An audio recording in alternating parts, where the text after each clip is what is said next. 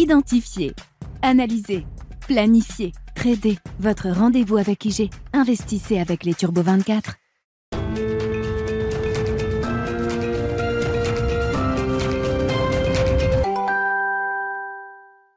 C'est parti pour Smart Bourse, votre double dose quotidienne de marché en direct sur Bismart. Chaque jour à la mi-journée, 12h30, 13h. Et en fin d'après-midi, la grande édition pendant une heure à partir de 17h en direct, rediffusée à 20h sur Bismart TV. Émission que vous retrouvez chaque jour en replay sur bismart.fr et en podcast sur l'ensemble de vos plateformes. Au sommaire de cette édition de la mi-journée, l'année 2022 aura réservé des surprises en matière de politique monétaire jusqu'au bout ou quasiment avec une décision inattendue de la Banque du Japon, la Bank of Japan bouge. Ce n'est pas tous les jours qu'on peut écrire que la Banque du Japon a décidé de quelque chose de nouveau en matière de politique euh, monétaire. Ça fait 20 euh, ans et plus que la Banque du Japon maintient un niveau d'assouplissement euh, monétaire et quantitatif extraordinaire dans le monde des banques centrales. La Banque du Japon a décidé de modifier sa politique de contrôle de la courbe des taux avec une bande de fluctuation élargie à 50 points de base contre 25 points de base précédemment. Les taux longs à 10 ans japonais peuvent désormais euh, varier entre moins 0,5 et plus 0,5%. Et d'ailleurs, le marché ne s'est pas privé de s'ajuster après cette décision surprenante de la Banque euh, du Japon. On a vu donc les taux longs japonais remonter de 20 points de base. Ça paraît rien, mais pour des taux qui restent à zéro avec des taux négatifs encore, rappelons-le, directeur euh, au Japon, c'est un mouvement assez spectaculaire et puis surtout un mouvement très spectaculaire sur le yen japonais qui se renforce de plus de 3% contre dollar. Aujourd'hui, on est à moins de 133 yens contre dollar désormais sur la devise japonaise. Pour autant, Haruhiko Kuroda, encore gouverneur de la Banque du Japon, indique qu'il ne s'agit pas d'une hausse de taux, c'est un ajustement qui est dessiné destiné à garantir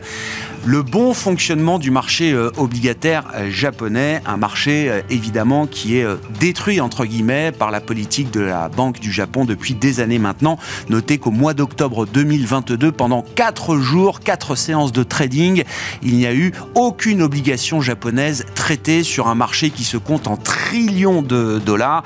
Évidemment, c'est un marché qui connaît sans doute des dysfonctionnements importants, d'où cette décision de la Banque du Japon aujourd'hui qui n'est pas sans sur le reste des marchés. On a vu euh, les taux euh, longs obligataires euh, américains, européens remonter dans le sillage des taux japonais. Du côté des actions, on est toujours sur une logique de retracement en Europe notamment depuis un peu plus d'une semaine maintenant avec des cibles importantes qui ont été atteintes sur le CAC 40 en ce début de séance entre 6370 et 6390 points.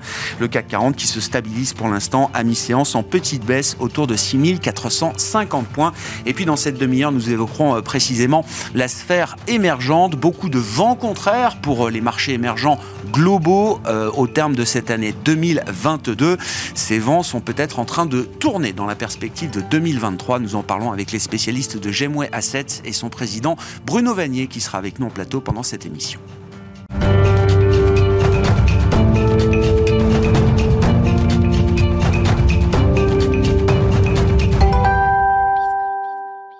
Mais d'abord, les dernières surprises au quiche de l'année sur le front des banques centrales. Nous en parlons avec Arnaud Faller, avec nous par téléphone, directeur des investissements de CPR Asset Management. Bonjour et bienvenue euh, Arnaud. C'est pas tous les jours dans la vie des marchés ou dans la vie des investisseurs qu'on peut écrire que la Banque du Japon fait quelque chose, bouge. C'était le cas la nuit dernière avec une décision effectivement d'ajuster sa politique de contrôle de la courbe des taux. Euh, pourquoi c'est une surprise euh, Arnaud et quelles sont les, implications, les réflexions que cette décision inattendue de la Banque du Japon en cette fin d'année 2022 soulève pour les investisseurs Effectivement, c'était une belle surprise. Hein. En plus, dans un moment où la liquidité est plus faible, on Évidemment, le 20 décembre, c'est pas le moment où euh, les marchés sont le plus, qu'on bénéficie de plus de volume. Euh, cet ajustement du contrôle de la courbe des taux est assez étrange parce que euh, les arguments avancés par la Banque centrale du Japon, c'est un, formation plus fluide de l'ensemble de la courbe des taux. Bon, euh, il faut se rappeler que c'était depuis 2016 qu'il y avait ces mécanismes-là. Et deux, faciliter la transmission de la politique monétaire à la limite, s'il fallait euh, faire quelque chose, c'était peut-être beaucoup plus sur les taux courts que les taux longs. Mais bon, euh, c'est assez étrange. Au passage, d'ailleurs, à noter que euh, même si donc ils ont augmenté la fourchette de fluctuation, comme vous l'avez dit, plus ou moins 0,50, eh ben, ils ont décidé d'augmenter le montant des achats de dettes d'État en passant à 9 000 milliards de yens plutôt que 7 300. Donc on augmente la marge de fluctuation, mais en même temps, on augmente les achats. Ça fait un peu opposé, c'est assez étrange. Il nous semble qu'une des vraies raisons, évidemment, on peut mentionner comme ça de manière ouvertement, pas la Banque centrale, mais c'est qu'ils voulaient accompagner la reprise sur le yen après la très grande descente qu'on a connue en 2022.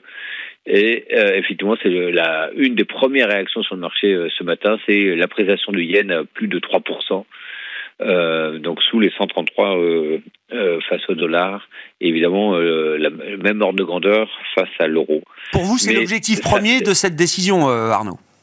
Il nous semble que oui, parce que franchement, la facilité de la transmission de la politique monétaire, c'est assez, c'était pas forcément une, un besoin immédiat sur le marché japonais.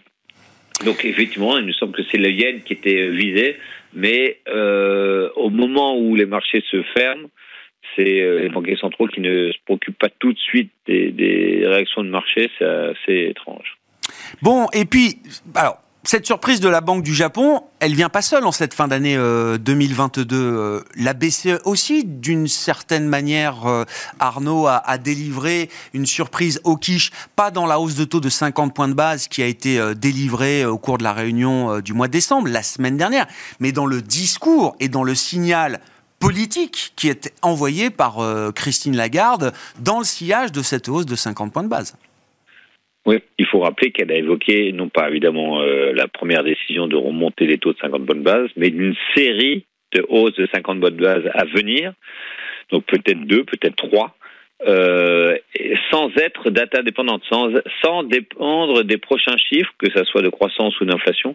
C'est assez étonnant. D'habitude, les banquiers en l'occurrence la Fed, est plutôt euh, annoncé qu'elle était devenue data dépendante. Là, on a l'impression que peu importe les données, sur le front de l'inflation, même si elles sont plus faibles, relativement plus faibles, eh bien de toute façon, ils veulent garder un cap très très au quiche, comme vous l'avez mentionné. Euh, c'est vrai que le, ce qui est marquant, c'est que d'habitude, les banquiers centraux euh, n'aiment pas prendre les marchés par surprise. C'est-à-dire ce qu'ils font, c'est que entre deux réunions, il y a des interventions ou des prises de parole en intermeeting qui font que à la fin, ils annoncent plutôt euh, la couleur, ils préparent les marchés et à l'image de la Fed, encore une fois, quand la Fed a remonté les taux de 50 points de base et donc a passé d'un rythme de 75 à 50, eh bien, les variations sur le marché euh, de taux, voire d'actions sur la news, ont été euh, très timorées. Là, euh, on a eu, rappelez-vous la, la, journée de la BCE, on a eu des taux euros qui montaient de 20 points de base, alors même d'ailleurs que les taux américains baissait de deux. C'est des journées comme on n'avait jamais vu dans l'histoire, une telle divergence sur les taux longs qui d'habitude sont assez corrélés. Là, c'est assez étonnant. Il faut juste se rappeler aussi que euh, la, BCE a d'ailleurs expliqué aussi qu'elle allait aussi réduire la taille de, son bilan, donc à partir de mars jusqu'en juillet, en ne réinvestissant pas les tomber à hauteur de la moitié. Hein, en gros, ça fait 15 milliards par mois mais euh, ils évoquent le fait qu'ils accéléreraient en juillet, donc encore plus de, non seulement aux des taux, mais aussi des réductions de taille du bilan. Donc, euh, euh, un peu une, une, une, grande surprise côté BCE et BOJ, et en revanche, un, un, un balisage du chemin bien plus clair côté Fed, euh, avec, un, même s'ils sont data dépendantes, euh, ils évoquent la possibilité de ralentir le, le montant des de hausse des taux. Revenir à 25, et, euh, comme traditionnellement. Oui, ouais, bien sûr. Exactement. Oui, mais probablement passer à 25 en, février-mars. Ouais, ouais. C'est cette communication de la BCE, cette décision de la Banque du Japon, coup sur coup, en une semaine, en cette fin d'année 2022, ça, ça sape un petit peu l'idée quand même que le pic hawkishness global est passé, euh, Arnaud. En tout cas, peut-être ça acte aussi le fait que de part et d'autre de l'Atlantique, on ne va pas être aligné. Parce que euh, euh, clairement, côté Fed, encore une fois, on pense que, en tout cas dans notre scénario central, le, pivot il est plutôt euh, confirmé. En revanche, euh, côté BCE, et puis donc on le voit ce matin, côté BOJ, euh, c'est sûr que les, les, prochaines mesures risquaient d'être encore à la fermeture, quoi, à des mesures de, de à l'inverse de l'assouplissement qu'on a connu depuis, euh, mm. depuis quelques années. Bon, effectivement, là, en termes de scénario de marché, euh, sur euh, la, visibilité qu'on peut avoir, hein, les scénarios tactiques que vous mettez à jour chaque mois, euh, que vous mettez à jour, oui, chaque mois pour les, les trois mois suivants, Arnaud, comment est-ce que vous voyez le, début d'année se, profiler en termes de, de schéma et de scénario de marché? Alors, notre scénario central, alors qu'il a une probabilité de 55%, donc c'est effectivement centré autour d'un pivot de la fête qui serait confirmé, permettant au taux long américain de baisser un peu, au taux long européen de se stabiliser et aux bourses européennes ou américaines de progresser encore. Au passage, on verrait le, dollar euh, baisser un peu face à l'euro autour de, de 1,10. Euh, et on aurait les émergents qui pourraient tirer leur épingle du jeu dans ce scénario-là.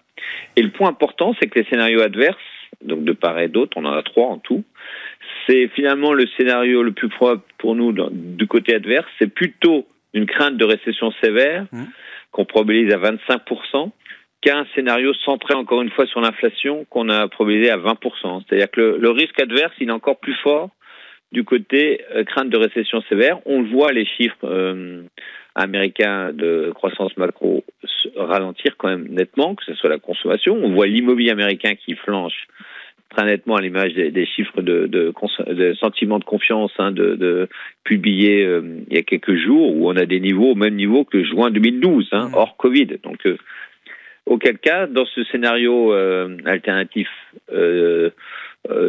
on verrait les taux longs américains rebaisser et les bourses baisser pour des raisons de, de, de, de évidemment de révision en baisse nette des, des, des profits. Alors, on n'oublie pas la persistance de l'inflation, hein, parce qu'on voit bien que c'est ce qui entraîne un peu la BCE, mais c'est plus centré sur BCE que sur Fed, parce qu'on a le, le CPI, l'indice de consommation, l'indice d'inflation à la consommation aux États-Unis, on le voit rebaisser encore un peu, d'autant plus que la partie logement pourrait aussi cette fois-ci entraîner à, mm. la baisse euh, ce, ce chiffre-là. Euh, mais dans ce scénario-là, on aurait encore un maintien d'une crise euh, énergétique qui ferait que l'inflation absolue serait très forte et euh, entraînant la BCE dans un, une cible au-delà de, au-delà de 3,25. Euh, 3,5 et dans ce cas-là on aurait les taux longs euros qui seraient les, les, perdants de, de, de l'histoire. Euh, donc un scénario central positif que ce soit le monde obligataire ou le monde action mais deux scénarios adverses euh, négatifs sur les actions mais pas forcément sur le côté obligataire puisque évidemment on aurait euh, en cas de crainte de récession sévère, un peu de mouvement de, de ce qu'on appelle le flight to quality, un mouvement qu'on n'a pas connu depuis pas mal de temps, parce que euh, à l'origine de la, de la baisse du marché obligataire, c'était évidemment euh, les mesures prises par les banquiers centraux pour lutter contre l'inflation. Au final, comment est-ce que ça se traduit en matière euh, d'allocation? Donc, si je comprends bien, c'est que dans plusieurs scénarios, il faut avoir de l'obligataire aujourd'hui, euh, Arnaud. Hein. Alors, et dans au moins deux scénarios sur trois, vous avez compris, euh, donc euh, à 80%, il faut avoir euh, notamment des obligations américaines, où là, encore une fois, la lisibilité est plus claire. donc dans les portefeuilles, c'est la classe d'actifs qu'on privilégie aujourd'hui. sur les taux euros, il faut peut-être avoir une position d'attente, parce qu'effectivement, il faut quand même, si on a une série de hauts et taux de, de, la part de la BCE, ça serait un peu compliqué à court terme même si on est persuadé que euh, les anticipations de rebond de 2024 vont être challengées par le marché euh, si, euh, au cours de l'année 2023, c'est-à-dire qu'on n'est pas sûr, encore une fois, qu'on remonte en, en, V. Et ensuite, du côté action, bah, on garde des, pays développés, mmh. mais avec des stratégies optionnelles de protection.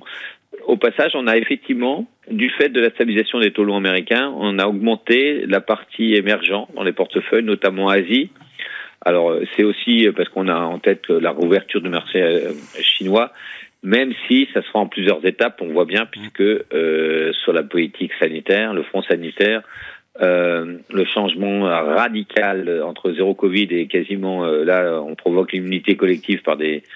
C'est un vrai U-turn, hein. là c'est pas un pivot en douceur. Ah, hein. non, là c'était radical. Ouais. Alors jusqu'au nouvel an chinois de, de, de fin janvier, et Probablement, ça sera évidemment le nombre de cas qui va exploser, mais après, on risque d'avoir euh, des éclaircies euh, plus nettes et, et, évidemment, dans ce cas-là, plus radicales, auquel cas on peut effectivement revenir sur le marché à cet horizon-là. Merci beaucoup euh, Arnaud pour cet euh, éclairage de fin d'année plus que nécessaire avec euh, cette dernière surprise au quiche de la part d'une banque centrale cette année et en l'occurrence pas des moindres puisqu'on parle de la Banque du Japon. On aura l'occasion d'y revenir dans l'émission ce soir à 17h, je précise, avec nos invités. Arnaud Faller qui est avec nous par téléphone, directeur général délégué et directeur des investissements de CPR Asset Management.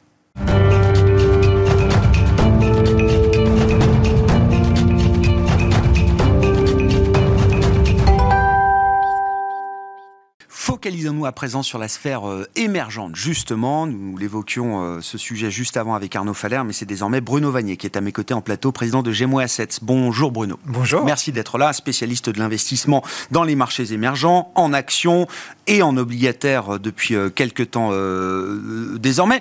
Le Japon n'est pas un pays émergent évidemment, mais c'est un pays situé dans une zone émergente importante, euh, la zone euh, asiatique. Euh, quel type d'impact est-ce que la décision de la Banque du Japon ce matin peut avoir justement sur l'écosystème asiatique autour du Japon, Bruno? À mon avis, pas, pas, du tout négligeable. Donc c'est vraiment quelque chose à, avoir, à regarder dans le détail, dans une perspective vraiment de retournement sur le yen. C'est ça qui me, qui me paraît le plus important pour, pour les pays émergents. Quoi. Euh, alors on parlera après peut-être du retournement sur le dollar et ce sera, euh, euh, ce sera vraiment un, sujet intéressant et important.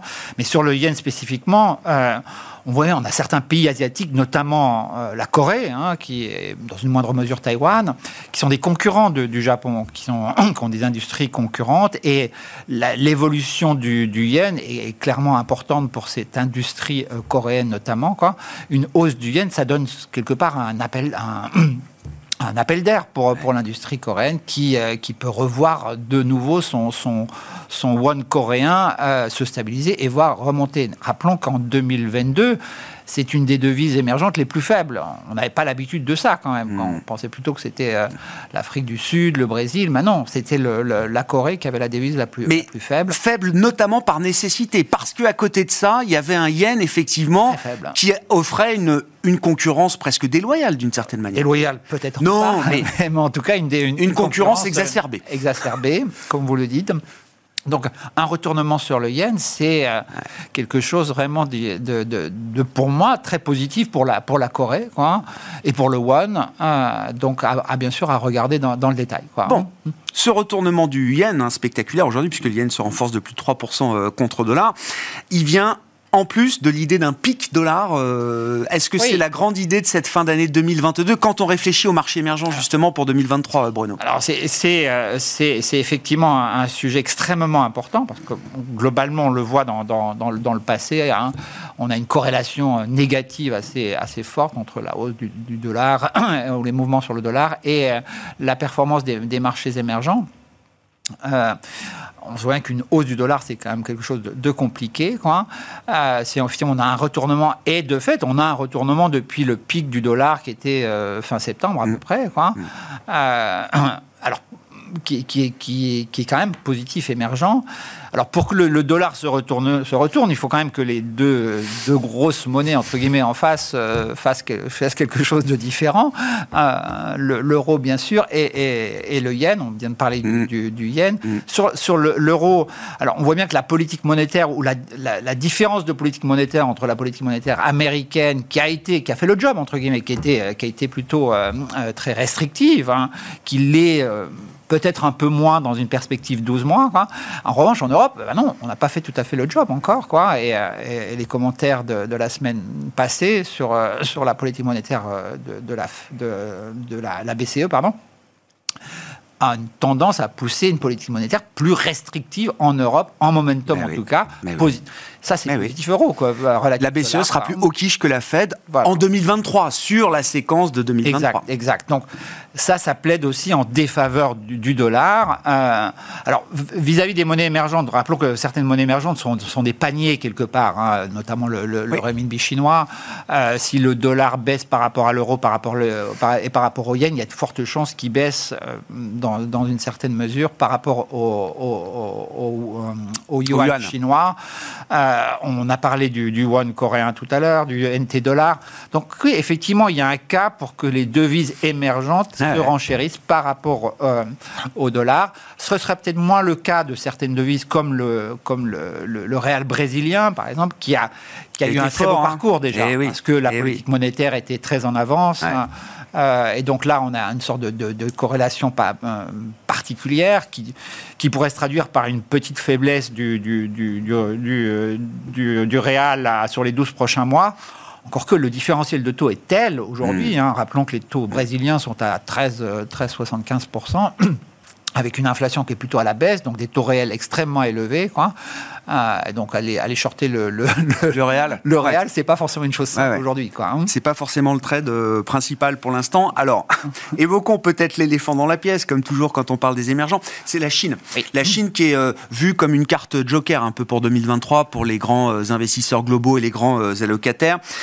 Comment vous réfléchissez à cette séquence de, de réouverture sanitaire qui va vite beaucoup plus vite que ce qu'on pouvait imaginer, euh, euh, y compris à l'issue du 20e congrès du Parti communiste euh, chinois. Et comment, en tant qu'investisseur, est-ce que vous estimez qu'on peut y participer? Comment participer sur le plan de l'investissement à cette réouverture? Ah, nous, on estime qu'effectivement, on, croit beaucoup à cette, à cette, à cette politique totale Covid. Ouais. Ah, qui est très très rapide. On estime même que le pic de, de, de, euh, de contagion est derrière nous déjà, ben, notamment dans des villes comme Pékin. Quoi. Incroyable. On a une majorité de, de, de, de- de cas. Euh, alors bien sûr les chiffres euh, difficiles puisqu'ils sont plus communiqués et de- même s'ils étaient communiqués, il faudrait de toute façon les prendre avec beaucoup de pincettes. On regarde quand même tant tant que faire se peut euh, les, les hospitalisations pour voir s'il y, y a vraiment une tension très forte à ce niveau-là.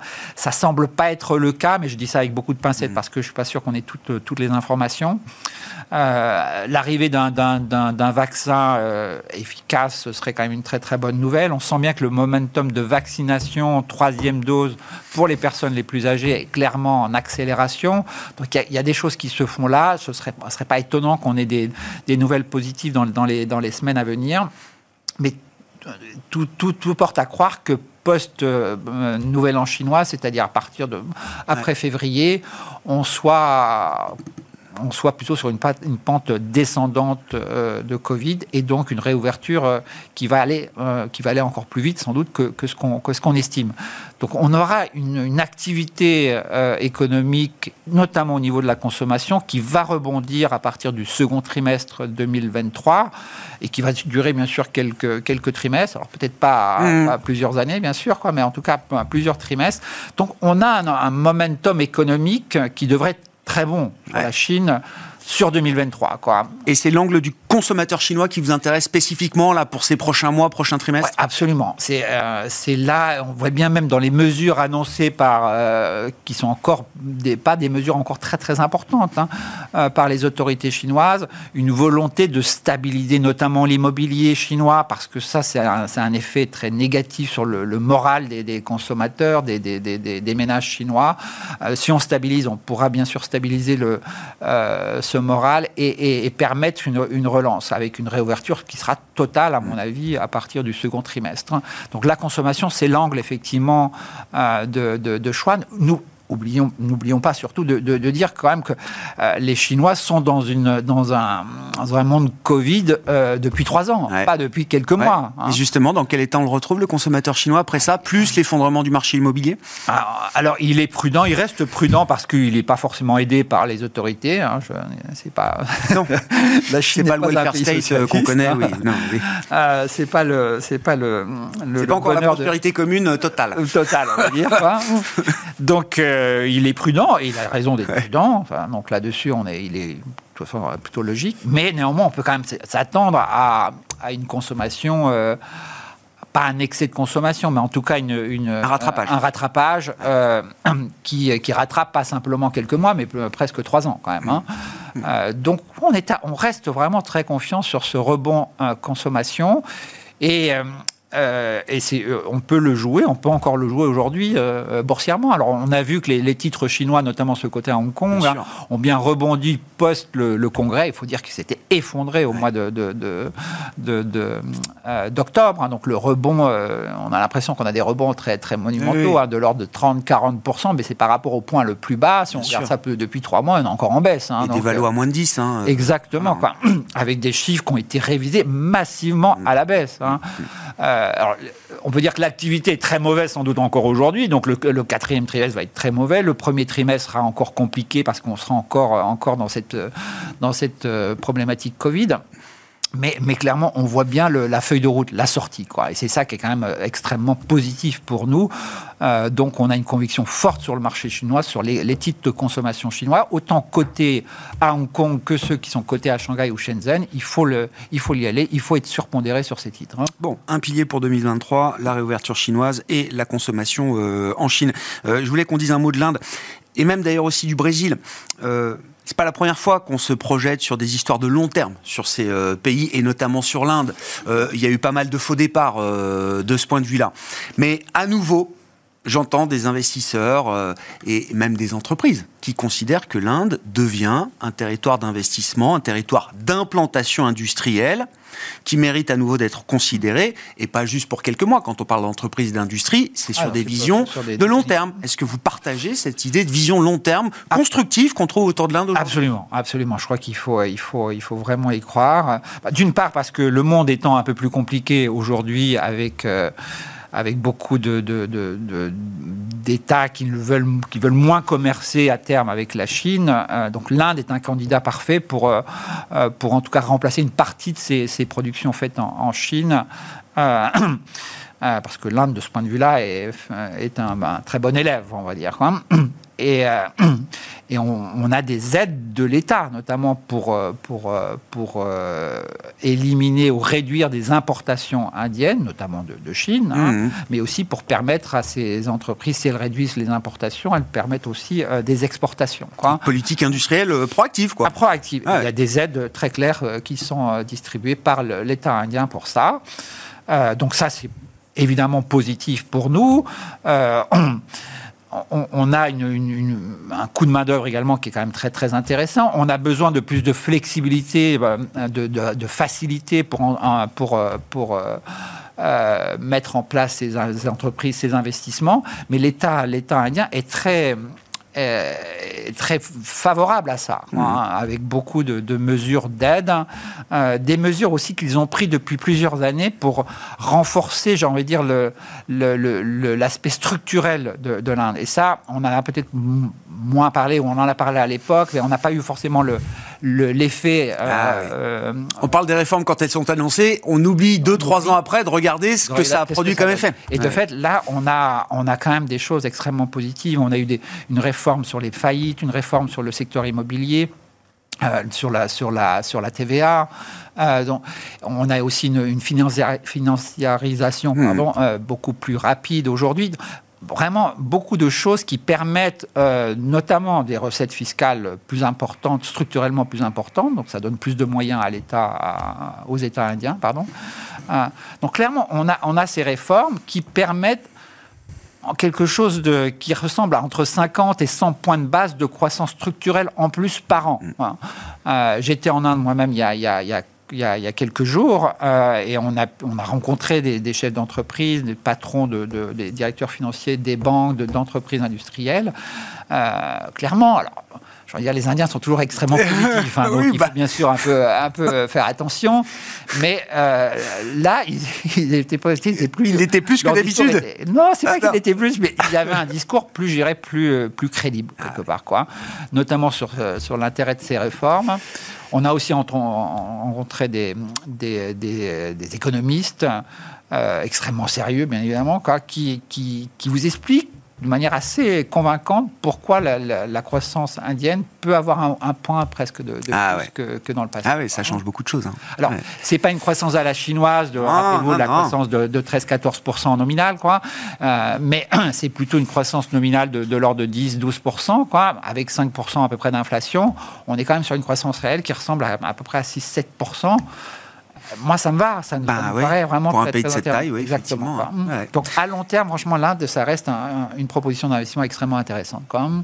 On n'aura pas le temps de parler du Brésil, euh, Bruno, mais c'est pas grave, j'en garde pour 2023 euh, quand on se reverra l'an prochain. Dans le Brésil, juste en un mot, c'est, mais vraiment, euh, ça a été un très bon marché jusqu'à l'élection présidentielle. Et depuis l'élection de Lula, euh, C'est plus il y compliqué. a un avant, un après, quoi. Voilà, il y a un avant, un après, mais bon. Suite Restons- au- restons suite- optimistes. Ouais, ouais, suite au prochain épisode euh, avec vous, on aura l'occasion de vous retrouver évidemment en 2023, euh, Bruno, et euh, on parlera du thème brésilien. Merci beaucoup. Merci. Bruno Vanier, président de Gemway Assets, qui était avec nous pour évoquer l'investissement dans les marchés émergents dans Smart Bourse sur Bismart.